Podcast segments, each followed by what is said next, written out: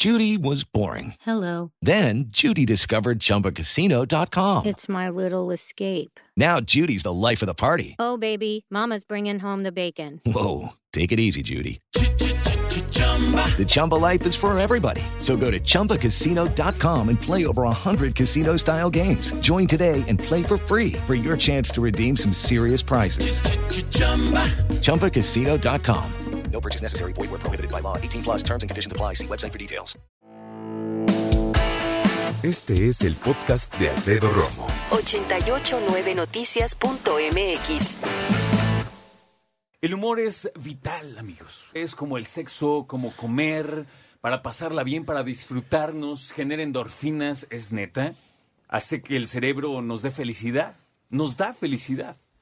¿Cuál es tu nivel de comicidad? ¿Cuál es tu nivel de, de gracia, de chistosada? Yo tengo mis momentos, aunque no me considero una persona graciosa. De hecho, la mayoría de las personas me ven con cara de, este güey es muy simple, ¿no? Y yo decía la vez pasada, les conté cómo le jugué una broma a mi esposa de lo más tonto del mundo y la levanté a las 5 de la mañana con una cumbia. Estaba yo que lloraba de la risa por estupidez, ¿no? Platicábamos precisamente que había otra pareja, me imagino que hay muchas en YouTube, que se hacen bromas, bromas densas, pero densas cañón. Ese es punto y aparte. Yo, ya te digo, soy muy simple. Yo traje a dos expertos hoy a platicar acerca del humor de la comedia y, claro, de sus trayectorias. Primero que nada, es mi amigo. Le reconozco como un gran profesional que es. Tenemos muchos años de conocerlo y siempre es un placer platicar contigo, querido Carlos Chiquen Muñoz. ¿Qué pasó, mi querido Alfred? ¿Cómo Amigo, pues estás? esta es tu casa, mi hermano. Pero me da mucho gusto ahora estar de este lado de la trinchera. Está bonito, la verdad, ¿Sí? ¿eh? Está muy padre, está muy padre estar en la otra de las sillas de esta cabina. Disfrutamos mucho la voz del Chicken en Mix y también a las 9 los martes. Felicidades, mi Gracias, hermano. amigo, gracias. Como Y siempre. gracias por invitarme. No, hombre, esta es tu casa. Slobotsky también está con nosotros. ¿Cómo estás? ¿Cómo Slobotsky? están? Y muy bien, muy feliz de estar con Ya le ustedes. tuve que estudiar tu nombre un rato. un poquito, sí, hasta a mí me cuesta trabajo. Es curioso porque mucha gente cree que me lo puse como nombre artístico, pero es mi apellido. ok. O sea, sí me apellido así. Ambos, entre otras cosas, se dedican al humor. Sí. ¿Cómo comenzó su vida en el humor, Chicken? Pues la realidad es que fue como una coincidencia, porque yo toda mi juventud, ay sí, ahora ya me sentí ruco, ¿no? Pero bueno, todo No el tiempo cuando estuve chamacón, yo hacía teatro. Entonces para mí el teatro siempre fue una forma de vida, yo quería ser actor. Entonces llegó un momento cuando entré a trabajar aquí a la radio, donde dije, wow, esta es mi vida, esta es mi pasión, pero me hacía falta el escenario. Entonces yo un día fui a ver un show de stand-up con un comediante que se llama Jurgen Jacobo, que es la primera persona que conocí en el stand-up. Me hizo reír tanto, estaba en el escenario, lo vi tan dueño de él, y dije, esto me gusta, de aquí soy. Lo busqué, le dije, oye, quiero, quiero hacer esto, y me dijo, oye, pues justo voy a abrir un curso, ven, toma el curso, fui, tomé el curso, y así empezó mi vida en, en la comedia. La realidad es que, pues aquí yo trabajé durante muchos años en un programa que seguro la gente recordará porque sigue al aire, Panorama Informativo. Sí, señor. Tenía, digamos, otros conductores, otro formato, y a mí me tocaba hacer como la parte del patiño en ese show. Sí. Y yo me divertía muchísimo haciéndolo y los y yo sabía que la gente se reía y que le gustaba y yo dije, bueno, probablemente tengo una cierta vis cómica que puedo aprovechar en el mundo del stand-up. Y así empezó mi vida en la comedia, en realidad. Pregunta rara antes de seguir con Slobotsky. Tú decías desde chamaco.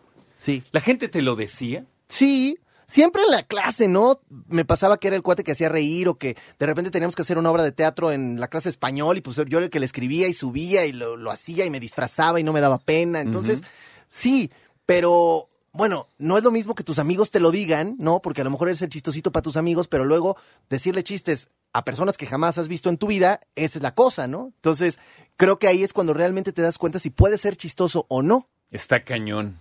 ¿Cómo fue contigo, Slobotsky? Pues también es, es algo similar. Siempre creo que los estandoperos traemos este chip de ser chistosos involuntariamente. Siempre nos gusta hacer reír a todo el mundo. A mí me encanta. Como lo, lo decías tú ahorita, ¿no? que, que no te consideras chistoso, pero tienes tus momentos y su- supongo que los disfrutas mucho. Cuando haces reír a alguien, ¿Cómo la verdad no? es que se siente increíble. Entonces a mí me encantaba, yo soy abogado, yo estudié Derecho, Mira pero nomás. desde, desde la secundaria era de que me sacaban del salón, igual platicando con todo el mundo, veía películas de comedia, soy gran fan de Cantinflas desde que nací. Mira. Y entonces igual cuando su- surge el auge del stand-up aquí en México, que es relativamente joven, está en pañales todavía, hace un par de años, yo creo que como seis o siete años, fui a ver a Ricardo Farril, un estando pero también que es muy bueno, y me pasó lo mismo que el chicken. Te enamoras, dices, no puede ser que sea tan chistoso, tan ocurrente, que traiga al público dos horas votado y todo lo que dice la gente está ahí. Entonces dije, voy a hacerlo. Y yo, yo, yo ya hacía videos de comedia en mis ratos libres. Y entonces ahí yo subía videos, a la gente le gustaba y aproveché los, los, los seguidores que ya tenía para empezar a convocar gente y, y que vinieran a ver mis shows que fui armando y más o menos le metía cositas y tomé mis cursos con Gon Curiel, también otro comediante muy bueno de stand-up que le mandamos saludos. Saludos, amigos, saludos. Y, y de ahí empecé, ya tiene como cinco años que dejé el derecho y me dedico de, de lleno a hacer stand-up, porque la verdad, desde que nací lo que más me gustaba era hacer reír. Y, a- y aquí andamos. Fíjate, los dos mencionan algo muy importante, los cursos. A lo mejor muchos que nos escuchan dicen, güey, ¿cómo vas a tomar un curso para decir babosadas? es muy sencillo, es muy sencillo eh, en la mente de muchas personas el decir, pues yo paro, me agarro a decir lo que se me venga, así lo piensan muchos, ¿no? Claro. Lo que se me venga a la mente y me divierto y divierto a los demás. Sin embargo, todo el mundo sabemos que eso se requiere de un talento, de una preparación y sobre todo también de un análisis. El stand-up comedy es muy diferente a muchos otros eh, estilos de comedia que existen. Yo hablaba hace rato, por ejemplo, de los payasos que son mimos, no hablan. Claro. Y eso es un reto gigantesco.